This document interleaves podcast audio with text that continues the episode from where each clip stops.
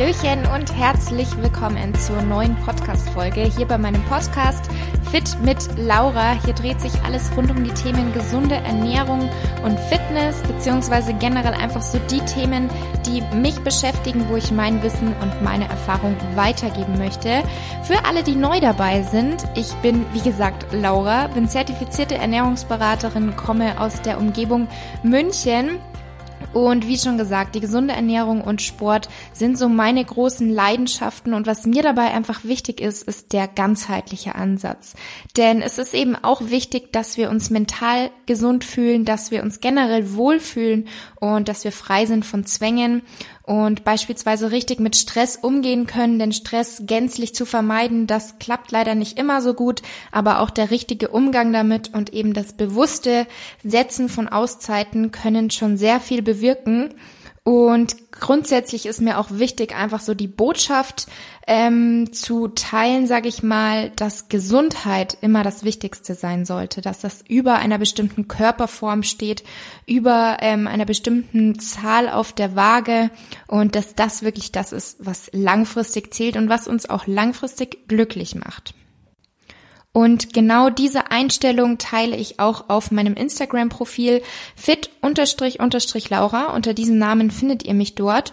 Und genau, da motiviere und inspiriere ich meine Community einfach täglich mit diesen Themen, ähm, zeige gesunde Rezepte, zeige Training, aber zeige eben auch so diese Einstellung und wie wichtig es ist, einfach in verschiedenen Bereichen die Balance zu finden, die Balance zu halten und auch wie ein gesunder Lebensstil eben aussehen kann, frei von Zwängen, frei von Verzicht und ohne den Druck täglich trainieren zu müssen oder einem Zwang, dass man immer alles perfekt machen muss. Denn ich selber hatte mal diesen Zwang, dass ich dachte, mein Training muss perfekt sein.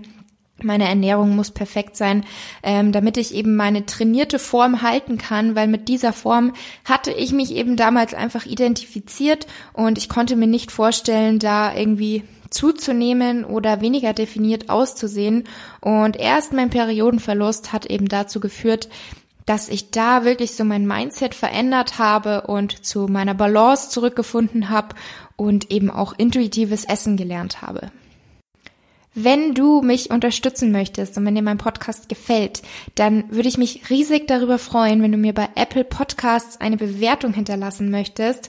Zum einen, wenn du mir dort natürlich sehr, sehr gerne fünf Sterne hinterlässt, wenn dir der Podcast gefällt und gerne auch, wenn du dir eine weitere Minute Zeit nehmen möchtest, wenn du da noch eine kleine Rezension dazu schreibst, da würde ich mich riesig drüber freuen. Und genau, das würde mich eben sehr unterstützen und generell, wenn ihr irgendwie Themenwünsche habt oder bestimmte bestimmte Fragen, die ich hier klären soll, da dürft ihr mir auch jederzeit auf Instagram schreiben. Hallöchen und herzlich willkommen zu einer neuen Podcast-Folge hier bei mir. Schön, dass du wieder dabei bist. In der heutigen Episode hatte ich einen Gast bei mir und zwar die liebe Hanna. Hanna wird sich natürlich auch erstmal bei euch vorstellen, wer sie überhaupt ist und was sie macht. Ähm, ich möchte jetzt auch gar nicht so viel vorwegnehmen, aber Thema der heutigen Episode war Darm, Darmgesundheit, Verdauung. Ähm, ein super spannendes, zugleich komplexes Thema, wie ich finde. Alle, die mir auch auf Instagram folgen von euch, wissen, dass ich auch da immer wieder mal so ein paar Tipps, Erfahrungen oder mein Wissen einfach weitergebe aber ich kann mich da definitiv nicht als Experte bezeichnen, weil es einfach so, so viel gibt, was man dazu wissen kann und die Studienlage sich eben auch wirklich fortschreitend ähm, erweitert. Aber wir haben auf jeden Fall über sehr spannende Fragen, spannende Themen, was dieses dieses Überthema betrifft, sozusagen gesprochen. Und zwar natürlich erstmal, warum ist überhaupt ein gesunder Darm so wichtig? Welche Anzeichen deuten auf ein Ungleichgewicht hin? Dann das Thema Blähbauch. Wann ist es normal? Wann ist es nicht normal? Was kann man dagegen tun? Ähm, was sind so die Hauptursachen für Darmprobleme? Und ganz spannend, also was ich spannend fand, was ähm, so an Supplements oder auch Lebensmitteln eben helfen kann bei Darmproblemen. Dann habe ich Hanna auch gefragt, was sie von Darmflora-Tests hält weil das ist ja auch sehr umstritten. Die einen sagen, sollte man machen, kann definitiv helfen. Dann gibt's aber auch wieder Meinungen, die sagen, ähm, dass das nicht wirklich aussagekräftig ist.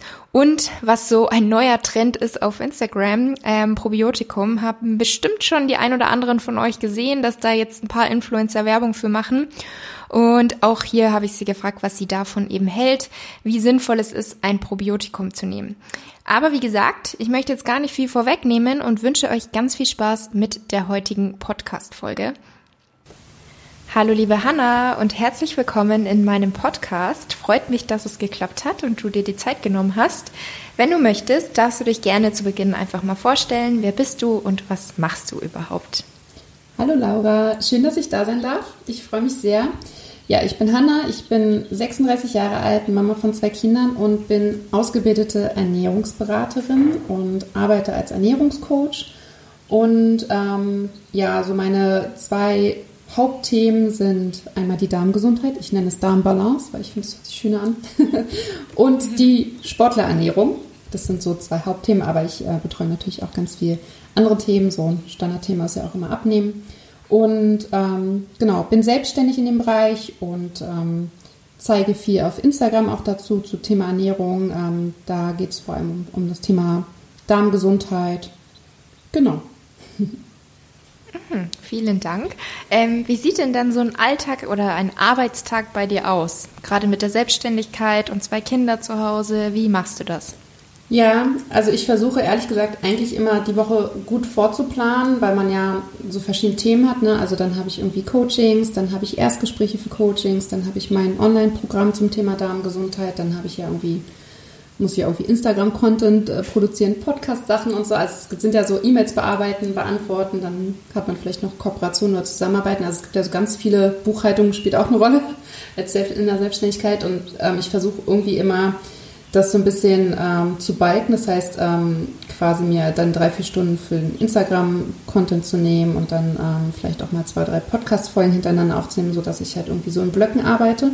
Aber grundsätzlich ist es so, dass ich äh, morgens mit den Kindern aufstehe und erstmal die Kinder fertig mache und zur Schule und zur Kita bringe.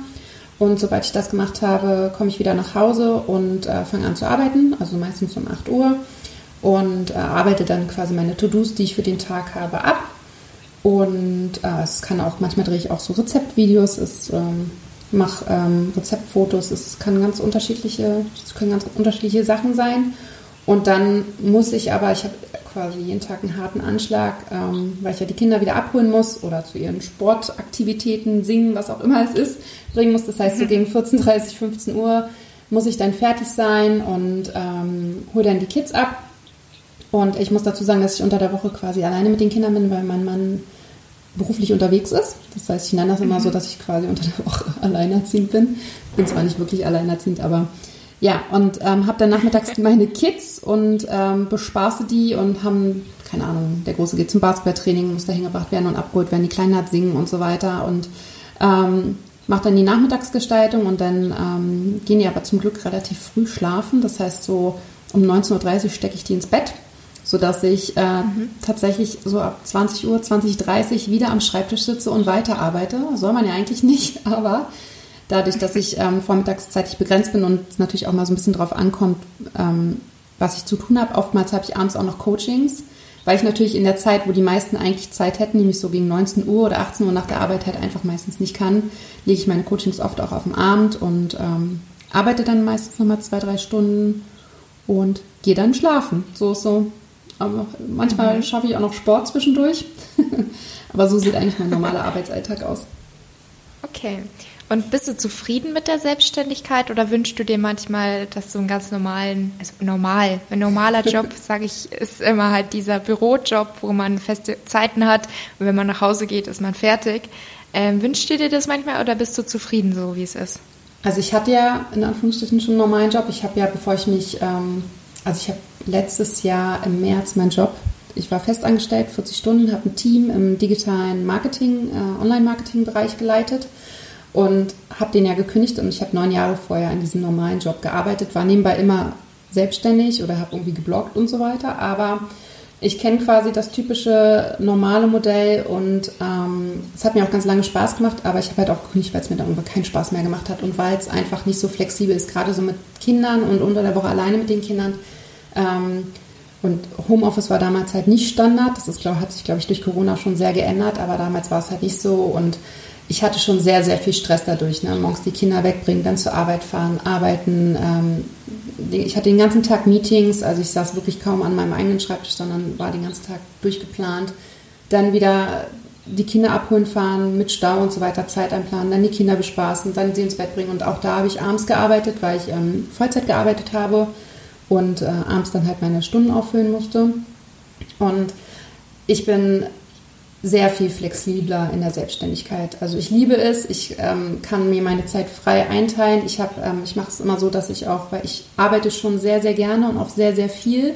Und ähm, das kann manchmal ein bisschen gefährlich werden, weil ich ähm, schlecht Nein sagen mhm. kann. Und ähm, ja, mir macht es halt einfach Spaß, aber es ist natürlich auch wichtig, dass man auch mal was anderes macht und auch mal abends auf der Couch sitzt und nichts macht. Und ich gönne mir dann zum Beispiel einmal in der Woche es hört sich so blöd an, ich gönne es mir, aber ich verabrede mich meistens einmal die Woche dann auch zum, zum Lunch mit einer Freundin oder treffe mich dann mit jemandem. Dadurch, dass ich das abends ja nicht wirklich kann, weil mein Mann nicht da ist, ähm, mache ich das halt tagsüber oder zum Frühstück oder so. Und ähm, ja, aber grundsätzlich liebe ich die Selbstständigkeit, weil ich halt einfach wirklich flexibel bin. Das heißt, ich, ich kann entscheiden, wann ich arbeite, ich kann entscheiden, wann meine Coachings stattfinden und ich habe auch tatsächlich damit keine Probleme. Ähm, ich finde immer Termine mit meinen Kunden und ähm, ja, ich kann von zu Hause arbeiten, auch das. Ich kann nebenbei eine Wäsche waschen oder irgendwie eine Spülmaschine anmachen. Und mhm. ähm, das ist, ähm, ich bin einfach, irgendwie einfach viel effizienter in dem, was ich mache, durch die Selbstständigkeit. Ja, also bei mir ist das ganz genauso und auch was du gesagt hast, ich arbeite auch einfach zu gerne und muss da eher auf mich aufpassen, dass ich mir auch mal so Auszeiten nehme, wo ich aber auch immer noch an mir eigentlich arbeiten muss. Also das ist ja. immer noch so ein Problem von mir, dass ich mir zwar immer sage, okay, morgen eine Stunde lang irgendwie Zeit nehmen, um irgendwas zu machen, was jetzt einfach nur entspannt und das, ähm, ja, ist noch so ein Thema, wo ich unbedingt ja. dran arbeiten muss. Bei mir auch. ähm, ähm, Thema Darmgesundheit. Das ist ja so ein Hauptschwerpunkt von dir, sag ich mal. Mhm. Wie kam es denn dazu, dass du dich so viel mit dem Thema auseinandersetzt? Ähm, ja, also ich habe, ähm, ich war, hatte früher eine Essstörung. Also ich hab, äh, war magersüchtig und ähm, habe dadurch meine ganze Darmflora zerstört. Das heißt, ich hatte dann irgendwann ich habe die Essstörung in den Griff bekommen und habe dann einfach, aber ich hatte wirklich immer einen Blähbauch. Ne? Also ich war schon immer sehr schlank und ich bin ja auch groß und so weiter, aber ich sah oft einfach schwanger aus und wurde auch teilweise gefragt, ob ich schwanger bin. Und irgendwann hat es dann bei mir so Klick gemacht, wo ich dachte, okay, das ist nicht normal, dass ich dauernd einen Blähbauch habe oder halt auch irgendwie oft Durchfall oder Krämpfe. Also teilweise weiß ich noch, ich wollte feiern gehen und dann lag ich aber auf der Couch mit Krämpfen und konnte mich kaum bewegen und habe das halt einfach so als normal wahrgenommen und habe mir gar keine Gedanken darüber gemacht, dass es ja vielleicht irgendwie nicht normal ist oder was, dass da irgendwas nicht stimmen könnte. Und dann bin ich irgendwann, ähm, als mich es wirklich richtig genervt hat, äh, zu einer Heilpraktikerin gegangen. Die habe ich mir einfach in meiner Gegend rausgesucht. Und äh, weil natürlich, ich war vorher auch beim Arzt und irgendwie ja, es wurde halt irgendwie nie so richtig behandelt oder nie nach der Ursache gesucht. Ne? Ich habe dann halt irgendwie hier äh, Iberogast und sowas bekommen, aber das ist ja, das hilft dir, also mir hat das nicht geholfen. Mhm. Und bin dann zur Heilpraktikerin gegangen und die hat eine ganz, ein ganz langes Anamnesegespräch mit mir gemacht und ganz viel auch aus der Kindheit gefragt und wie meine Geburt war und so weiter und so fort. Und die hatten mir quasi geholfen, meinen Darm wieder aufzubauen. Also sie haben mir erklärt, dass ich durch das lange Hungern und so weiter meine ganze Darmflora zerstört habe und die Darmwand nicht so stabil ist und so weiter. Und dann hat sie das tatsächlich mit Schüsslersalzen gemacht. Kannte ich damals gar nicht und ähm, war dann auch so, okay, ich probiere es einfach mal. Und es hat wirklich gut geklappt. Also es, ähm, ist, der Blähbauch ist nicht ganz weggegangen, aber es wurde viel, viel besser. Und da habe ich das erstmal gemerkt, wie angenehm das ist, einfach morgens nicht mit dem Blähbauch aufzustehen und ähm, einfach auch an, was anzuziehen, wo ich mir nicht Gedanken darüber mache, man, also wo ich mir keine Gedanken machen muss, ob man meinen Bauch jetzt sieht und ob ich wieder darauf angesprochen werde, ob ich schwanger bin und so. Ich, ähm, und dann habe ich angefangen, mich natürlich auch mit dem Thema zu beschäftigen. Ähm, als ich dann und so richtig mit dem Thema angefangen habe, mit der Ernährung, habe ich mich in der Schwangerschaft mit meinem Sohn äh, mit dem Thema zu beschäftigen. Habe dann auch so mit, mit einem Foodblog angefangen und so weiter. Und ähm, genau, habe dann auch herausgefunden durch Lebensmittelunverträglichkeitstests, dass ich das Milcheiweiß nicht vertrage, dass ich bestimmte Nüsse nicht vertrage und auch so bestimmte Fleisch, also so Rindfleisch ist bei mir schwierig und Lachs leider auch, weil ich habe wirklich sehr viel Lachs gegessen und auch ich, ich liebe Sushi und das war erstmal so eine krasse, eine krasse Information für mich, die musste ich erstmal verarbeiten. Aber ich habe dann, und ich habe auch, ich habe, also ich habe früher ganz normal Kuhmilch getrunken, also meinen Kaffee mit normaler Milch, ne? Und ähm, habe ganz viel Quark und Joghurt gegessen. Ich habe das geliebt und ähm, habe dann aufgrund der ähm, aufgrund des Tests damit aufgehört. Also habe dann auf Kuhmilchprodukte komplett verzichtet, habe auch auf mein Sushi verzichtet, beziehungsweise habe dann halt den Lachs nicht mehr gegessen und ähm, habe auch viel, viel weniger Fleisch gegessen, weil ich mich allgemein auch mit dem ganzen Thema Ernährung auseinandergesetzt habe und habe gemerkt, dass es mir wirklich viel, viel besser ging. Und ich die mhm. Probleme nicht mehr hatte. Und ähm, damit, dann habe ich mich natürlich auch mit dem Thema Darmgesundheit auseinandergesetzt, habe viel gelesen und ähm, dann kam meine Ausbildung zur Ernährungsberaterin. Da wurde das Thema Darmgesundheit zwar speziell nicht behandelt, aber dadurch, dass ich mich dann mit dem Thema auseinandergesetzt habe, viele Bücher gelesen habe, viele ähm, Studien gelesen habe, vor allem aus, ähm, also aber auch Bücher und Artikel aus dem amerikanischen und englischen Bereich, die ähm, sind da irgendwie nochmal ein bisschen weiter als wir, habe ich das Gefühl, oder da ist es einfach präsenter, das Thema, habe ich einfach an mir viel ausprobiert und fand das Thema einfach mega interessant und ähm, habe am Anfang auf Instagram allgemein über gesunde Ernährung, Clean Eating ähm, mit Rezepten und so weiter ähm, viel erzählt und habe aber gemerkt, okay, irgendwie, also ich fand es okay, aber irgendwie hat es mich nicht so, so komplett gereizt. Also mir hat so ein bisschen die Begeisterung von mir selber so ein bisschen gefehlt und ähm, mhm. habe mich dann letztes Jahr entschlossen, okay, ich, ich gehe jetzt auf das, auf das Thema Darmgesundheit und zeige einfach mein Wissen und habe natürlich in dem Bereich auch schon Coachings gemacht und so weiter. Und ähm, ja, und dann habe ich gemerkt, es macht mir einfach richtig Spaß und das Thema ist riesig und sehr komplex und unser Körper ist ja sowieso ein ganzes System, sage ich immer, und da hängen die Hormone mit drin und also und Emotionen und so weiter. Und ähm, ja, so bin ich quasi zum Thema Darmgesundheit gekommen und habe mich darauf auch einfach in den letzten Jahren spezialisiert und meine Erfahrungen gesammelt und ähm, ja, und ich glaube, also das Thema ist ja auch noch total unerforscht. Ne? Also die letzten zehn Jahre in der Forschung ist schon ganz viel passiert. Und ich glaube, in den nächsten 10, 20 Jahren wird da auch immer noch ganz viel passieren. Und deswegen ist es auch so interessant, weil es immer wieder neue Studien gibt, immer wieder neue Erkenntnisse und ähm, ja. Ja, stimmt. Also die Forschung, gerade was so das Thema Darmflora betrifft, ist ja da wirklich noch nicht weit. Aber wie du sagst, einfach super spannend, aber eben auch komplex. Hast du da dann gewisse Weiterbildungen gemacht oder eben selbst durch Studien oder andere Literatur dich weitergebildet? Ich habe so einen Mix gemacht. Ähm, ich habe Weiterbildungen gemacht, ähm, ich habe aber auch einfach viel gelesen. Also ich habe ähm, viele Bücher gelesen, ich habe viele Studien gelesen, ich habe auch Artikel von Ärzten gelesen und auch Artikel in Fachzeitschriften und halt äh, plus diese Weiterbildung, und es gibt ja dann so Kongresse zu bestimmten Themen ganz oft, wo man sich anmelden kann. Und, ähm, und mhm. ähm, ja, es war halt ein Mix. Und oder habe halt irgendwie zum Beispiel auch mich versucht, also wenn ich bei so einem Kongress teilgenommen habe und mir das angehört habe, habe ich mich halt mit dem Arzt connected und danach noch mit dem Arzt ausgetauscht. Und also es ist tatsächlich ein Mix aus irgendwie Informationen holen und aber auch mit meinem eigenen Körper beobachten und Dinge ausprobieren und schauen, wie funktioniert das. Und wenn ich nebenbei halt auch Coachings, Coachings hatte, natürlich habe ich auch mit meinen Kunden viel ausprobiert und daraus lernst du ja auch. Ne? Also ja. Learning by Doing war es tatsächlich auch. Und ähm, ja, so bin ich irgendwie, habe ich mein, äh, ja, mein Wissen irgendwie mir erarbeitet. Ja. Ja, mega cool. Ähm, wie du angesprochen hast, also wir haben ja schon festgestellt, dass wir die gleiche Ernährungsberaterausbildung gemacht haben. Mhm. Und da war ja tatsächlich so das Thema Darm einfach nicht enthalten, was ich eigentlich super schade finde, weil ich glaube, oder ich glaube nicht, sondern ich finde, dass das eigentlich ähm, sehr, sehr wichtig ist, was das Thema Ernährung oder auch einfach ganzheitliche Gesundheit angeht. Daher wäre es natürlich von Vorteil, wenn man das noch ergänzen würde. Ähm, oder auch im Medizinstudium, dass man da auch einfach ein bisschen mehr zu lehrt, was nicht nur in einer ja. Vorlesung oder so abgehakt wird, sondern dass das vielleicht ähm, ein ganzes Semester lang mal durchgezogen wird. Ähm, denn man sagt ja auch so schön, die Gesundheit beginnt im Darm. Warum ist denn ein gesunder Darm so wichtig?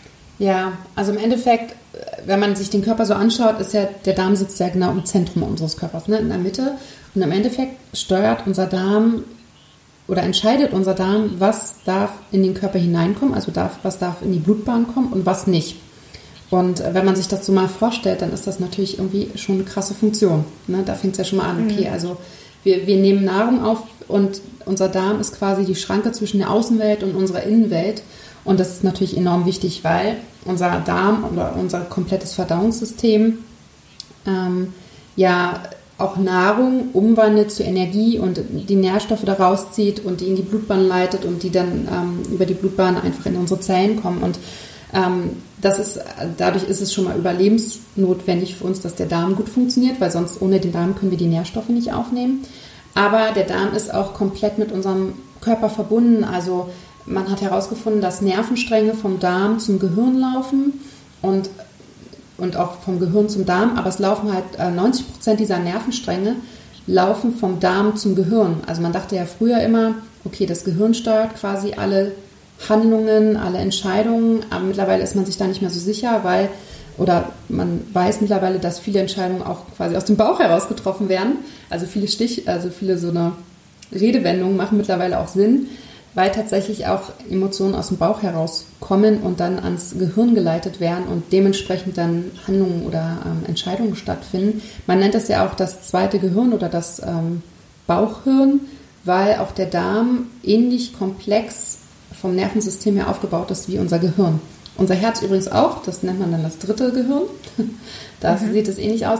Aber der Darm ist, wie gesagt, mit dem Gehirn verbunden. Ähm, unser Darm, im Darm werden Hormone produziert also zum Beispiel Serotonin, ich glaube 70, 80 Prozent von, vom Serotonin werden im Darm produziert. Und das ist ja unser Glückshormon und hat Einfluss auf unsere Emotionen zum Beispiel. Also es werden ja auch zum Beispiel Depressionen mit der, mit der Darmgesundheit in Verbindung gebracht. Ganz viele ähm, Diabetes, Alzheimer und so weiter ähm, Krankheiten werden mittlerweile mit der Darmgesundheit in Verbindung gebracht. Man weiß noch nicht so ein bisschen ne, Henne-Ei-Prinzip, was war zuerst da, aber meistens ist es so, dass mit diesen Krankheiten auch eine gestörte Darmflora einhergeht. Also sie ist da, man weiß halt nur nicht, ob sie vorher da war oder ob, ob sie eine Folge davon ist. Und ähm, was ich auch noch ganz wichtig finde, ist, dass äh, unser Immunsystem sitzt zu 70 Prozent im Darm. Und äh, wenn unser Darm nicht gut funktioniert, dann leidet auch unser Immunsystem und dann werden wir krank. Und deswegen, also es gibt natürlich noch viel mehr Funktionen, aber ich glaube, das fasst das ganz gut zusammen, warum der Darm so wichtig für unsere Gesundheit ist. Mhm, auf jeden Fall. Ähm, und welche Anzeichen können jetzt darauf hindeuten, dass unser Darm nicht im Gleichgewicht ist? Also, dass da irgendwas nicht stimmt? Ja, da gibt es ganz viele Symptome. Äh, man muss auch sagen, es gibt natürlich diese Darmflora, also das Mikrobiom, das kann ein Ungleichgewicht sein. Also normalerweise hast du so 85 Prozent in Anführungsstrichen gute Bakterien und 15 Prozent eher nicht so gute Bakterien. Und das ist auch ganz normal, die Zusammensetzung. Wichtig ist halt, dass es immer mehr gute Bakterien als schlechte Bakterien gibt damit das Gleichgewicht so gehalten wird. Ähm, von einem Ungleichgewicht oder einer Dysbalance spricht man, wenn halt ist, wenn, wenn, wenn dieses, dieses Verhältnis nicht mehr stimmt. Also wenn es mehr schlechte Bakterien gibt, die greifen dann nämlich auch unsere Darmwand an, die wird dann porös, dann kommt es dazu, dass ähm, Nahrungsbestandteile einfach in die Blutbahn gelangen, die da normalerweise nicht hingehören und so weiter. Und das führt dann zu Entzündungen im Körper. Ähm, und Symptome sind zum Beispiel, also typische Verdauungsprobleme, ne? also Durchfall, Verstopfung, Blähbauch, Blähungen, aber auch sowas wie Aufstoßen, Reflux, Sodbrennen, Krämpfe, sowohl Magenkrämpfe als auch Darmkrämpfe. Dann ähm, gibt es aber auch so Symptome, die man nicht direkt mit dem Darm verbindet, also zum Beispiel Heißhunger ist ein ganz häufiges Symptom, wenn mit dem Darm etwas nicht stimmt. Ähm, auch Schwindel kann, ähm, kann äh, ein Symptom sein. Kopfschmerzen ist ganz oft so. Müdigkeit, Antriebslosigkeit, äh, Schlafstörungen und zum Beispiel aber auch Rückenschmerzen. Das, ähm, also ich muss sagen, dass die meisten meiner Kunden tatsächlich auch Rückenschmerzen haben und das einerseits natürlich ausstrahlen kann, weil Rücken und Darm ja auch irgendwie also nebeneinander liegen und mhm. ähm, aber natürlich auch, wenn man häufig unter Darmproblemen leidet, einfach zum Beispiel, wenn man viel Krämpfe hat, einfach auch die Körperhaltung darunter leidet, weil man sich ja immer so krümmt und zusammenzieht und irgendwie den Bauch so einzieht und so weiter. Und dadurch können halt auch ähm, Rückenprobleme auftauchen. Ja. Genau. Aber es ist äh, tatsächlich sehr, sehr, ähm, also es gibt sehr, sehr viele Symptome. Stimmungsschwankungen zum Beispiel ist auch ein Symptom davon, die man nicht direkt dann mit Darmproblemen, Hautprobleme auch, ne? Ähm, also Hautausschläge, Pickelchen, Rötungen, Reizungen an der Haut. Ähm, das sind alles so Themen, die auch, also wo die Ursache auch im, im, im Darm liegen kann. Aber wie geht man da jetzt am besten vor? Weil es kann natürlich sein, dass jetzt viele unserer Zuhörer hier ähm, Hautprobleme haben oder ab und zu Stimmungsschwankungen haben. Woher weiß man jetzt, hängt das mit dem Darm zusammen oder hat es vielleicht auch andere Gründe? Ja, meine Empfehlung ist immer ein Ernährungstagebuch oder so ein allgemein Tagebuch zu führen, einfach mal zu schauen, okay, ähm, wie ist mein Alltag strukturiert, wie viel Stress habe ich. Stress ist auch eine ganz, ganz wichtige Komponente mhm. für, für, unsere Gesundheit allgemein, aber auch für den Darm. Ähm, wie sieht so mein Alltag aus? Was esse ich? Wann treten eigentlich Symptome auf? Ja, wann wird die Haut besser, wann wird sie schlechter? Also ist es zum Beispiel eher ein hormonelles Problem oder hängt es vielleicht damit zusammen, dass ich zu viel Weizenprodukte und Zucker esse? Ja, das kann ja auch sein. Ähm, oder dass ich einfach allgemein Lebensmittel esse, die wirklich entzündungsfördernd im Körper wirken und äh, deswegen die Hautrötungen kommen und ähm, einfach mal wirklich alles aufschreiben, was einem so, mhm. was man so täglich macht, wie es einem geht, wie man schläft, was man gegessen hat, ähm, mit Uhrzeit und oftmals sieht man da schon gewisse Muster. Also manchmal ist es natürlich ein bisschen schwierig, weil auch Symptome tatsächlich zeitversetzt eintreten können. Das heißt, manche Symptome erfolgen direkt nachdem man etwas gegessen hat. Das sind dann aber häufig auch Allergien, die direkt halt, ne, also wenn man halt allergisch gegen irgendwie Tomaten ist, dann merkst du es direkt, weil die Zunge brennt oder du direkt danach roten Ausschlag bekommst oder so. Wenn es jetzt Unverträglichkeiten sind oder andere Themen sind, dann kann es auch sein, dass so die, die Symptome erst zwei bis fünf Tage später auftauchen. Und das macht es natürlich so ja. schwierig, auch mit Heißhunger. Gerade bei Sportlern äh, ist ja Heißhunger auch ein großes Thema und auch da tritt es oft, also wenn, wenn du quasi Sport gemacht hast und deine Nährstoffe nicht richtig aufgefüllt hast, dass du einfach zwei Tage später plötzlich Heißhunger hast und es gar nicht mehr so richtig zuordnen kannst. Und deswegen hilft es tatsächlich, das aufzuschreiben, auch nicht nur eine Woche oder zwei Wochen, sondern auch mal über einen längeren Zeitraum und einfach so ein bisschen achtsam seinem Körper gegenüber zu sein, die Symptome oder die Signale vom Körper zu deuten und einfach zu schauen, okay, wo kann ich also die meisten meiner Kunden sagen, wenn sie ein Ernährungstagebuch schreiben müssen, haben so ein bisschen so einen Aha-Effekt und merken, oh, ich dachte, ich ernähre mich total gesund, aber ich esse ja jeden Tag Zucker. so, ne? Also dieses, ja. ich weiß nicht, ob du das auch kennst, aber die meisten merken dann selber schon, dass da, dass das vielleicht doch gar nicht so optimal ist, die Ernährung. Und dann kann man zum Beispiel, also gerade bei Hautproblemen kann man tatsächlich irgendwie ähm, den Industriezucker streichen, Weizenprodukte streichen, also Getreidesorten streichen, vielleicht auch Gluten komplett rausnehmen, Milchprodukte würde ich auch rausnehmen. Ähm, und dann einfach mal schauen, wird das besser oder nicht. Ja, also man kann dann anfangen, wenn man so ein bisschen was im Verdacht hat, einfach mal die Lebensmittel rauszustreichen, weiter Ernährungstagebuch zu schreiben und zu schauen, wird es dadurch besser. Und ähm, das kann man so für sich selber machen. Und ich glaube, da ist man, wenn man das macht und da einfach achtsam ist, ist man schon einen riesigen Schritt weiter. Und dann gibt es natürlich immer noch die Möglichkeit, sich Hilfe zu holen von Ernährungsfachkräften oder auch mit einem Arzt das zu besprechen oder vielleicht auch mal mit einer Kosmetikerin zu besprechen, wenn es ums Thema Haut geht. Ja. Ja, und dieses Thema Ernährungstagebuch, also wie du schon sagst, das ist ein sehr hilfreiches und sinnvolles Tool, aber natürlich braucht man da Zeit und Geduld, dass man das Ganze auch durchzieht, aber es lohnt sich ja dann wirklich am Ende. Und auch beim Thema Blähbauch, ständige Blähungen, ist ja auch häufig ein Tipp, dass man einfach mal Ernährungstagebuch schreibt und wirklich genau aufschreibt, Wann kommt es zu dem Blähbauch? Ähm, hat man vielleicht was Bestimmtes gegessen oder hat man den Blähbauch ununterbrochen, egal was man isst? Ähm, magst du uns da vielleicht mal kurz erklären, wann ist denn ein Blähbauch überhaupt normal oder ist er überhaupt normal und wann sollte man was dagegen unternehmen? Ja, also was nicht normal ist, ist quasi, wenn man schon im Blähbauch aufwacht. Ja, das ist so, das haben viele, dass sie morgens quasi schon aussehen um das jetzt mal bildlich zu zeigen, dass sie im vierten, fünften Monat schwanger sind und dann über Tag verteilt dann das eher so Richtung sechster, siebter, achter Monat geht, so wie es halt bei mir auch war, das ist auf jeden Fall nicht normal. Was normal sein kann, ist, wenn man etwas äh, gegessen hat und direkt nach dem Essen dann so einen leichten Blähbauch hat. Also ich meine, der Bauch fühlt sich ja eh, das heißt, also bei den meisten Menschen bleibt der Bauch ja eh nicht nach dem Essen flach. Ähm, vielleicht gibt es da so ein paar Ausnahmen, bei mir ist es auf jeden Fall nicht so. Und aber wenn du quasi nach dem Essen, also wenn du jetzt zum Beispiel was mit Zwiebeln oder Knoblauch gegessen hast, das sind ja so blähende Lebensmittel oder Lauch irgendwie oder Kohlsorten, mhm. dann kann es schon passieren, dass du danach einen Blähbauch hast und der geht dann aber meistens so nach zwei, drei Stunden wieder weg, wenn das halt irgendwie den Verdauungsweg nach draußen gefunden hat ähm, oder halt einfach nicht mehr so im Magen sitzt. Ähm, das würde ich sagen, ist dann halt daraus geschuldet, dass man vielleicht irgendwas gegessen hat, was, was jetzt nicht so ganz optimal war oder vielleicht die Menge einfach nicht ganz so ähm, das einfach zu viel für einen war.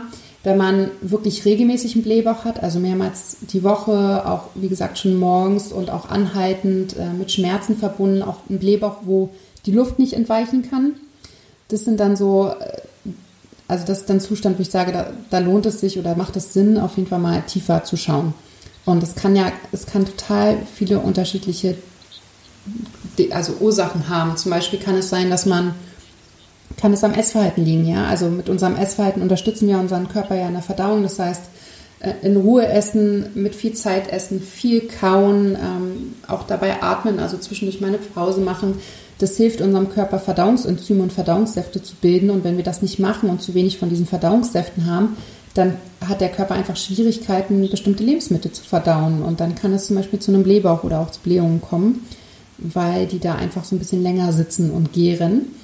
Und mhm. ähm, es kann aber auch sein, dass es Unverträglichkeiten sind oder Allergien, ähm, Intoleranzen und dann ähm, ist der Körper halt auch nicht in der Lage, weil Enzyme fehlen oder weil bestimmte Sachen vorliegen, ähm, diese Lebensmittel nicht zu verdauen und dann kann es auch zu Problemen führen. Und ähm, es kann zum Beispiel aber auch sein, dass es eine ähm, Dünndarmfehlbesiedlung ist. Also es nennt sich SIBO, S-I-B-O, aus die englische Abkürzung. Und da ist es so, dass unsere die meisten unserer Darmbakterien sitzen im Dickdarm und da gehören sie auch hin und da fermentieren sie bestimmte Lebensmittel, die wir nicht ähm, verdauen können und daraus werden dann Fettsäuren gebildet oder Hormone gebildet und so weiter. Also sehr hilfreich für uns. Und wenn diese Bakterien aber irgendwie in den Dünndarm gewandert sind oder dort sich ansiedeln, ähm, dann führt das zu Problemen, weil wenn sie da Lebensmittel fermentieren, dann da kann der Dünndarm nicht mit umgehen und dann führt das halt zu diesem Blähbauch. Also und das ist äh, tatsächlich zum Beispiel eine Ursache, die gar nicht so leicht ist, wieder wegzubekommen, weil ähm, SIBO ist ein bisschen schwieriger und viele brauchen dafür Jahre. Das ist jetzt eine, eine krasse Ursache natürlich, ähm, aber kann es halt auch sein. Ja, es kann aber auch Stress mhm. sein. Ne? Es kann einfach sein, dass man einfach immer unter Stress ist, unter Stress ist, viel Luft dabei äh, einatmet und runterschluckt und ähm, sich dadurch einfach ein Blähbauch bildet. Also dieser sogenannte Stressbauch. Ja. Das wäre jetzt so meine nächste Frage. Thema Stress, Blähungen, Darmprobleme. Wie genau oder warum genau hängt das denn eigentlich zusammen? Ja, also Stress ist ja, oder ein Stresszustand ist ja für uns eigentlich oder war auf jeden Fall mal ein lebensnotwendiger Zustand. Also wenn man jetzt ein paar Millionen Jahre nach äh, zurückgeht und überlegt, wie damals die Menschen gelebt haben, dann mussten die ja jagen und dann da waren die Tiere ja nicht im Zoo, sondern die liefen frei rum. Das heißt, ähm, wir waren halt entweder am Jagen oder auf der Flucht. Und äh, wenn der Körper quasi dann ähm, in diese Stresssituation geswitcht ist, das heißt, wir waren unterwegs und haben plötzlich irgendwie, keine Ahnung, Löwen entdeckt, ja? Jetzt mal ganz, ganz einfach dargestellt. Dann switcht unser Körper in die Stresssituation und zieht aus allen Körperfunktionen, also stoppt quasi ganz viele andere Körperfunktionen, um diese Energie zu nutzen, um diese Stresssituation zu bewältigen. Und das ist ja unser Überlebensinstinkt. Ne? Wir produzieren dann ja auch, ähm, wir können dann auf Anhieb ähm, Energie nutzen und müssen dann halt wegrennen. Und das ist halt, war damals ganz wichtig. Und dieses, dieser Ablauf, den, der existiert immer noch in unserem Körper. Und wenn das halt ein kurzzeitiger Stress ist, dann ist es auch gar kein Problem. Also zum Beispiel, wenn wir über die Straße gehen und da ein Auto kommt, ja, dann ist das auch so eine Stresssituation und dann nutzt der Körper kurz sämtliche Energie, die im Körper vorhanden ist, um diese Stresssituation zu bewältigen, sodass wir zum Stehen kommen zum Beispiel, damit wir nicht überfahren werden. Wenn wir uns danach beruhigen, ist auch alles wieder gut und alles läuft ganz normal weiter.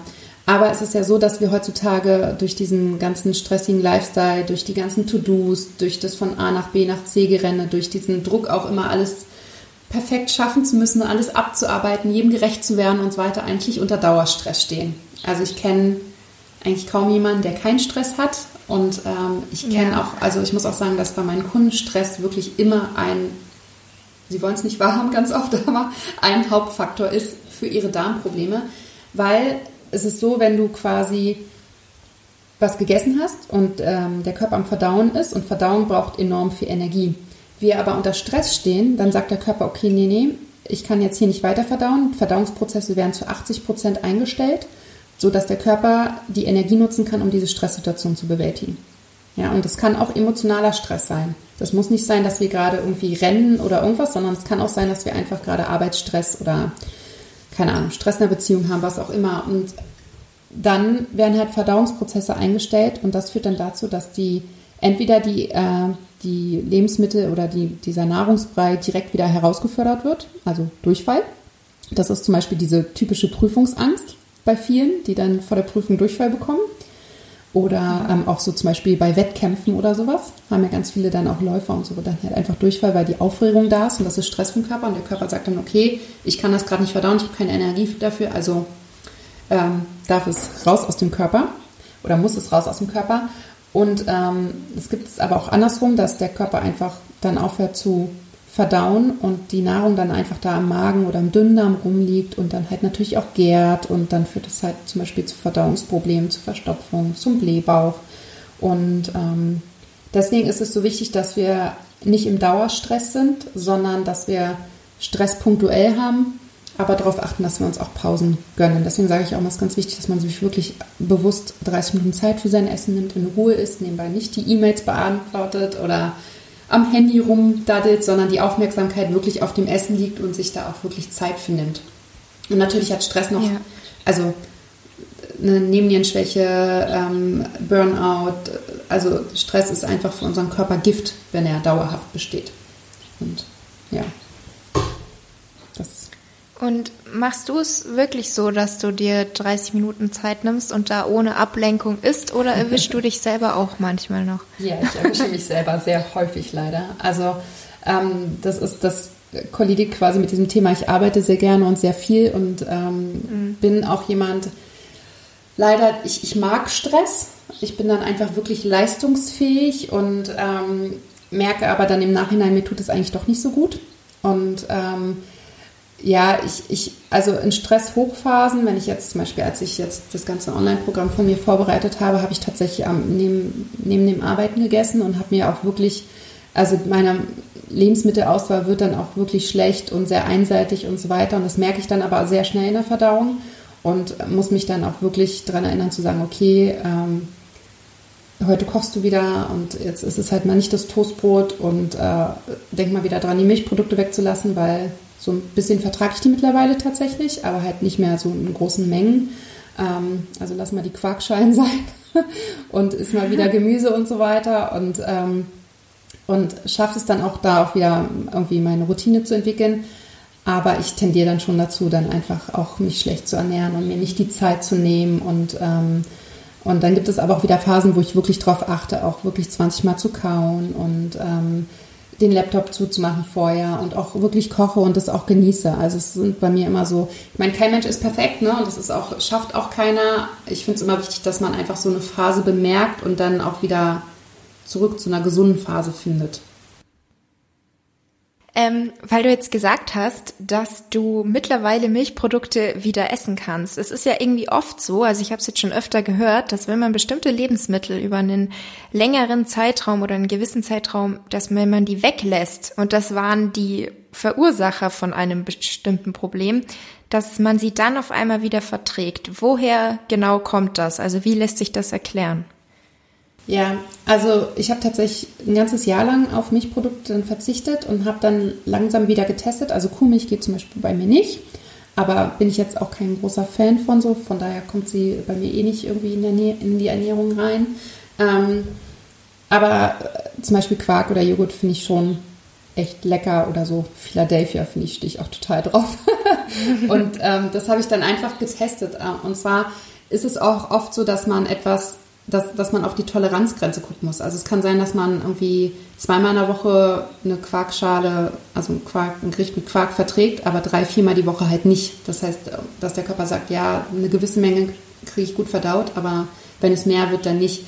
Ähm, das kann einmal der Fall sein, dass, dass man einfach seine Toleranzgrenzen austestet und das muss man halt langsam machen. Also ich habe wirklich angefangen, okay, jetzt hier so 100 Gramm Quark mit Kartoffeln, vertrage ich das oder vertrage ich ein Brot mit Philadelphia, ähm, wie ist es mit zwei Broten. Also ich habe da einfach wirklich ausgetestet und es auch immer wieder aufgeschrieben, damit ich halt merke, okay, was funktioniert und was funktioniert nicht. Und ähm, das kann eine Ursache haben, also es kann, kann diese Toleranzgrenze sein, dass man das dann halt doch wieder verträgt. Es kann aber auch sein, dass der Körper einfach, ähm, wenn man sehr häufig ein Lebensmittel isst, über einen sehr langen Zeitraum, dann, also und unser Körper oder unser Darm mag Vielfältigkeit, ja, also möglichst unterschiedliche, viele unterschiedliche Lebensmittel. Und wenn man aber zu viel von einem isst und das über einen langen Zeitraum, dann kann auch sein, dieses typische Überessen, ne? Also du kannst, du isst ein Jahr lang, keine Ahnung, immer dasselbe Frühstück und irgendwann magst du es einfach nicht mehr.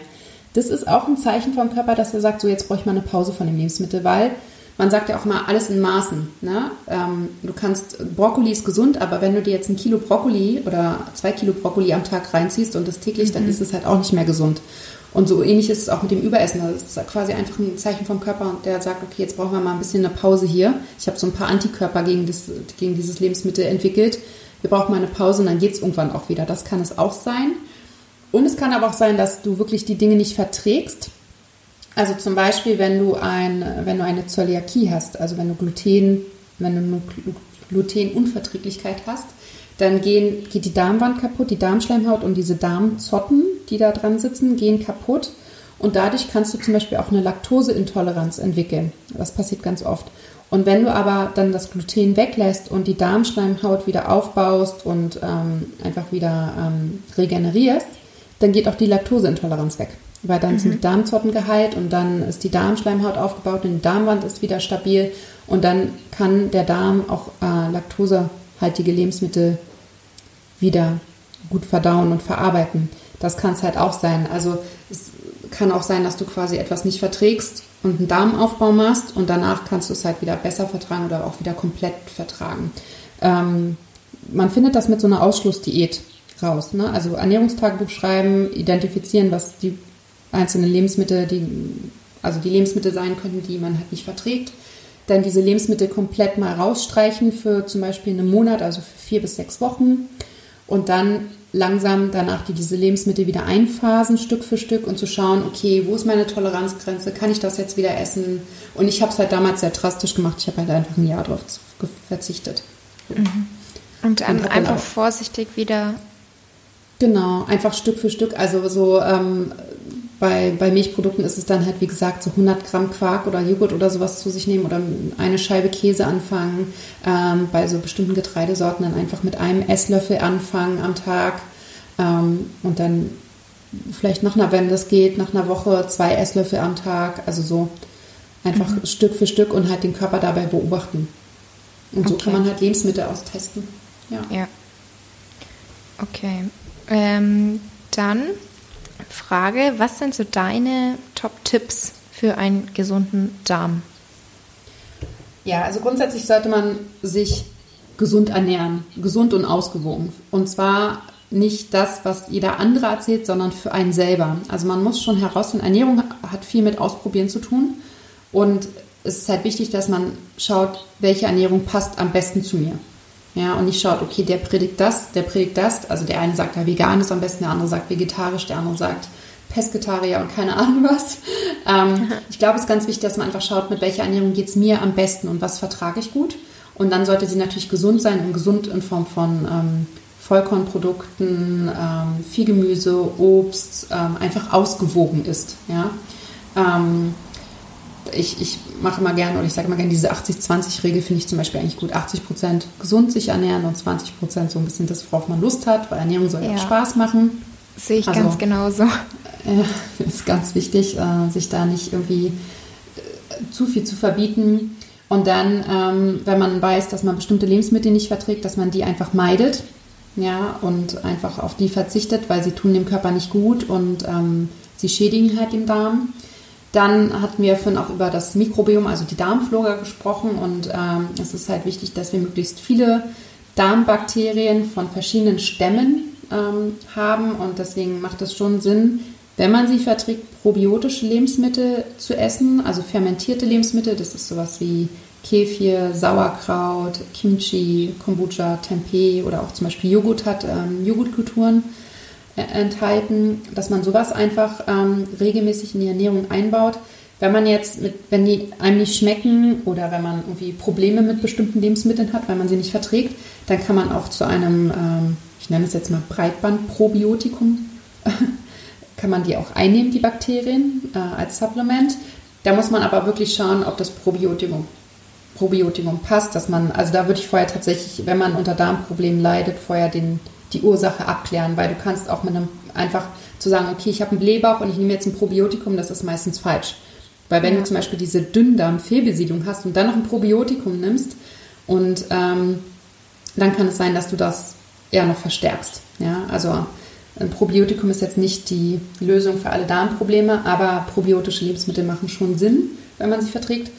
Und auch präbiotische Lebensmittel, das heißt äh, Lebensmittel essen, die das Futter für die Bakterien sind. Denn unsere Darmbakterien mögen Ballaststoffe und äh, Gemüse und helfen uns, die ähm, zu fermentieren und zu verarbeiten. Und das sind so, also sowas wie Chicorée, Schwarzwurzel, Topinambur. Das sind so Sachen, die man wahrscheinlich gar nicht so täglich isst. Ich sage immer einfach darauf achten, dass man viel Gemüse und Obst isst und einfach sich gesund ernährt. Das ist eigentlich so die Ernährung, die, oder das sind die Lebensmittel, die unsere Darmbakterien mögen.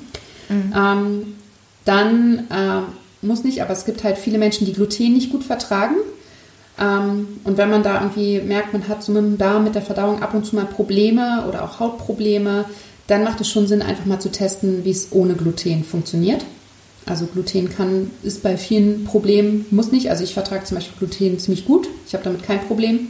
Ähm, man muss auch nicht immer eine Glutenunverträglichkeit haben. Also manchmal sagen die Tests auch, ja, da ist nichts. Aber man merkt über das Ernährungstagebuch, ich vertrage es trotzdem nicht so gut, weil es halt ein ähm, Eiweiß ist, was, was wir einfach, was teilweise schwer verdaulich ist für manche Menschen. Und deswegen sollte man das testen. Dann empfehle ich auch immer regionale Lebensmittel zu essen. Und zwar der Vorteil an regionalen Lebensmitteln, also Lebensmittel zu essen, die aus deiner Umgebung kommen, ist ähm, also so eine Möhre oder so eine Kartoffel, die wachsen ja in der Erde. Und Erde ist ja eigentlich dreckig. Und die haben, ähm, aber auch diese Möhre und diese äh, und Kartoffeln und so weiter haben halt, oder die Lebensmittel in unserer Region haben halt, oder auf denen sitzen halt die Bakterien, die für deine Umgebung wichtig sind. Also wenn du jetzt quasi keine Ahnung, eine Ananas aus Afrika importieren, also exportierst zu uns, dann ähm, enthält die auch Bakterien. Also ich weiß gar nicht, ob die nach dem langen Weg noch da sind, aber rein theoretisch würde sie Bakterien enthalten, die aber für unsere Region gar nicht wichtig sind, weil die, die wir gar nicht brauchen, weil die natürlich ganz andere Abwehr, also Abwehrreaktionen und so weiter dort in Afrika, also ganz andere Viren und ganz andere Umstände, ganz andere Temperaturen und so weiter haben. Das heißt, es ist regionale Lebensmittel sind wichtig, einmal um quasi auch die ähm, die Bauern in der Umgebung auch zu unterstützen, aber halt auch, weil du deinem Körper damit Darmbakterien ähm, zuführst, die für deine Gegend halt wichtig sind und für deine Abwehrkräfte dann einfach wichtig sind. Ähm, dann Stress meiden, hatten wir eben schon. Ja. Ganz wichtig, einfach Stressmanagement betreiben, wirklich sich bewusst bleiben, was sind meine Stressoren, was sind Stressoren, die ich vermeiden kann, was sind vielleicht Stressoren, die ich nicht vermeiden kann und einfach da sich einen Ausgleich suchen. Also es kann ja so viel sein. Es kann Spaziergang sein, es kann ein Telefonat mit der Freundin sein, es kann einfach mal Mittagsschlaf sein, meditieren, Yoga, gibt ja ganz viel, was man so, da muss man auch gucken, was passt zu einem und was holt einen ganz gut runter. Atemübungen gibt es ähm, zum Beispiel, die auch entspannt wirken. Ähm, was ich wirklich sehr, sehr gerne empfehle, ist Knochenbrühe. Ähm, das hört sich für viele, die jetzt vegetarisch, vegan leben, natürlich irgendwie nicht so toll an, aber ähm, da muss man natürlich individuell gucken, macht das bei mir Sinn, möchte ich das oder nicht. Ähm, das sind das Knochenbrühe ist so schön, weil da ja Knochen irgendwie zwischen 18 und 24 Stunden gekocht werden. Und in den Knochen stecken ganz viele Mineralstoffe, die ganz wichtig für unsere Darmwand und unsere Darmschleimhaut sind. Also Kollagen zum Beispiel. Und, ähm, und Knochenbrühe ist wirklich etwas ganz, ganz Tolles für einen gesunden Darm. Also ich, ich trinke es, ich versuche es regelmäßig zu trinken. Ähm, also zum Beispiel, wenn ich jetzt, ich habe ich es auch, glaube ich, neulich auf Instagram gezeigt, wenn ich jetzt eine Suppe koche für uns hier, dann nutze ich da in der Suppe auch immer ein bisschen Knochenbrühe.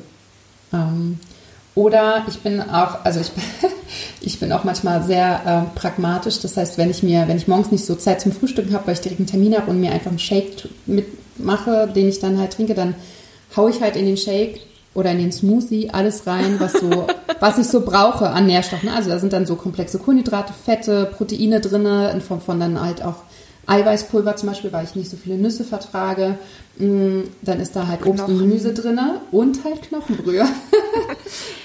also, also kaufst du die Knochenbrühe fertig ja. oder kochst du die irgendwie vor? Ja, ich habe sie auch, ich habe zum Glück so einen Slow Cooker irgendwie von einer Freundin aus Amerika mal geschenkt bekommen. Damit ist es natürlich relativ easy, weil den stöpsel ich an und dann kann ich halt sagen, hier 24 Stunden kochen.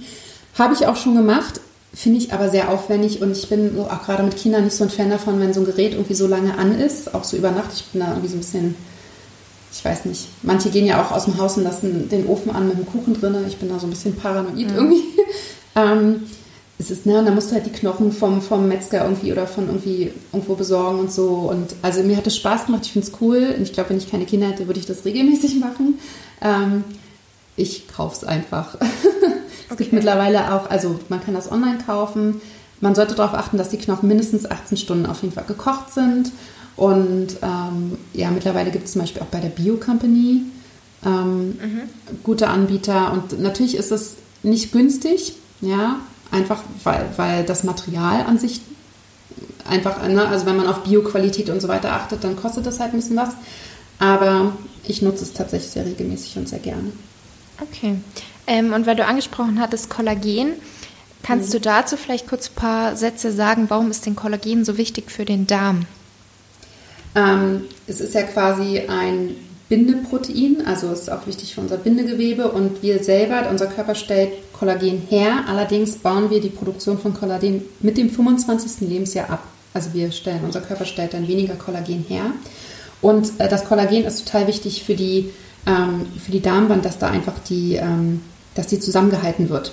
Ja, ähm, zusammen mit L-Glutamin, das ist eine Aminosäure, die auch ganz wichtig für die Darmwand und die Darmschleimhaut ist ist es einfach, also Proteine sind einfach wichtig für uns, weil Proteine sind, äh, man verbindet es ja immer mit dem Muskelaufbau nur, aber Proteine sind halt ja an allen Aufbau- und Abbauprozessen im Körper beteiligt und halt auch nicht nur wichtig für die Muskeln, sondern auch für, für Knochen und äh, Schleimhäute und so weiter. Und deswegen ist ähm, Kollagen wichtig auch für unseren Darm. Und wenn man zum Beispiel, ähm, also wenn man sich jetzt vegan und vegetarisch ernährt, dann wird es tatsächlich schon schwierig, weil ähm, es, es geht hier um das tierische, also um, um quasi ein tierisches Produkt. Es gibt, ähm, es gibt auch pflanzliches Kollagen, aber es hat nicht dieselbe Bindewirkung wie, wie mhm. tierische Produkte.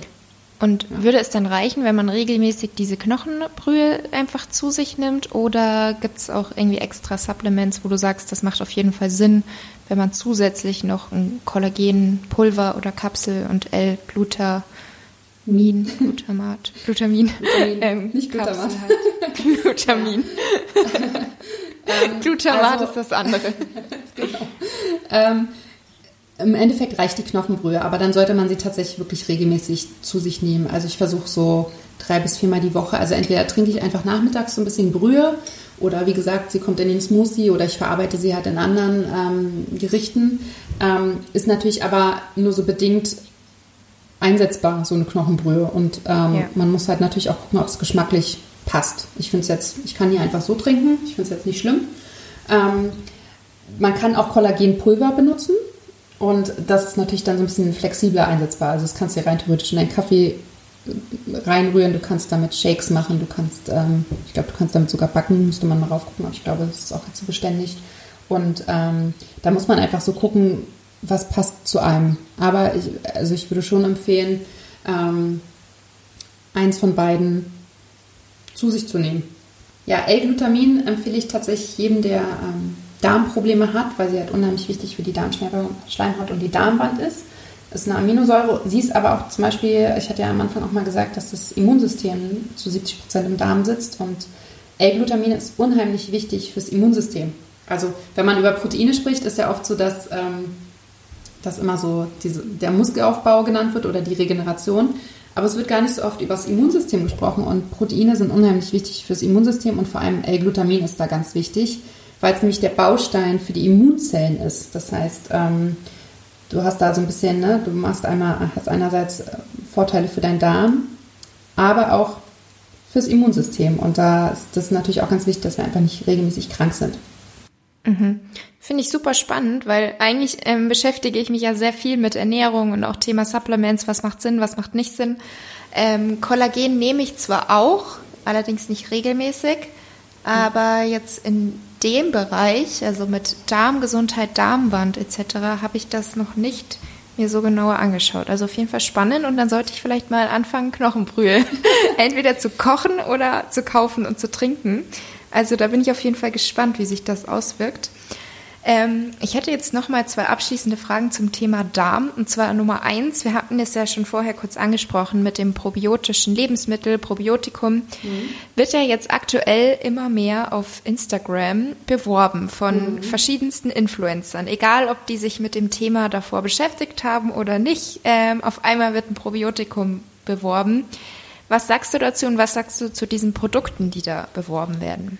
Ja, also wie gesagt, grundsätzlich machen probiotische Lebensmittel oder auch ein Probiotikum also es kommt immer, es macht Sinn, wenn, wenn es einen Grund gibt, es zu nehmen. Also wenn du quasi eine intakte Darmflora hast, dann brauchst du das nicht. Ja, also wenn du dich grund, mhm. grundsätzlich gesund und vielfältig ernährst, ähm, an der frischen Luft bist, auch mal ein Tier streichelst, ähm, vielleicht auch mal barfuß irgendwo rumläufst. Also wenn du quasi einen gesunden Lebensstil führst, dann brauchst du das nicht. Wenn du, ähm, man kann aber auch ja seine Darmflora, also das Mikrobiom untersuchen lassen und wenn es gibt tatsächlich Menschen, die einfach eine Dysbalance haben oder denen bestimmte Bakterienstämme fehlen und dann kann man das halt entweder mit Lebensmitteln oder halt mit diesen Probiotikern aufbauen. Aber da muss man halt ganz genau gucken, welche Stämme sind das.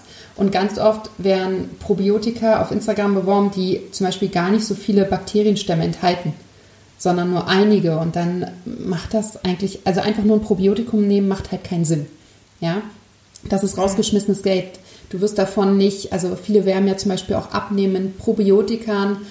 Ja, das ist eigentlich Bullshit, weil klar, es gibt Bakterien, die mehr Energie aus der Nahrung ziehen als andere Bakterien. Also es kann sein, dass wir dasselbe essen, du aber weniger Energie herausziehst als ich und ich dann quasi mehr Energie aufnehme und ne, davon zunehmen könnte.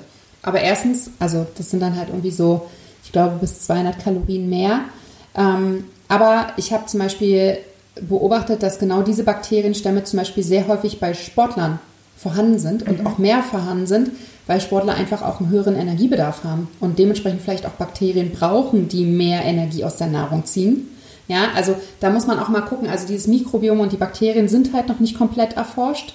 Und ähm, zu glauben, dass man einfach nur ein Probiotikum nehmen muss und dann ist alles schön und du nimmst fünf Kilo ab oder hast plötzlich wunderschöne Haut, das ist ja nicht so, weil sonst man muss halt die Ursache suchen und finden und dann kann man gezielt, also wie eigentlich mit allen Nahrungsergänzungsmitteln, einfach gezielt arbeiten. Deswegen halte ich nicht so viel davon, einfach ein Probiotikum zu empfehlen, ohne auch, also einfach den Wissensstand da zu haben. Ja? Also wie du halt angesprochen hast, so Influencer, die sich mit dem Thema Ernährung, auch Darmgesundheit nicht so wirklich auskennen, wenn die dir was empfehlen, dann würde ich da nicht so wirklich drauf hören. Ja, ähm, mhm dann würde ich eher, ähm, keine Ahnung, zum Arzt gehen, zum Heilpraktiker gehen, zu einer Ernährungsfachkraft gehen, äh, zum Ernährungscoach gehen, der sich damit auskennt und das da besprechen, ob das für einen Sinn macht.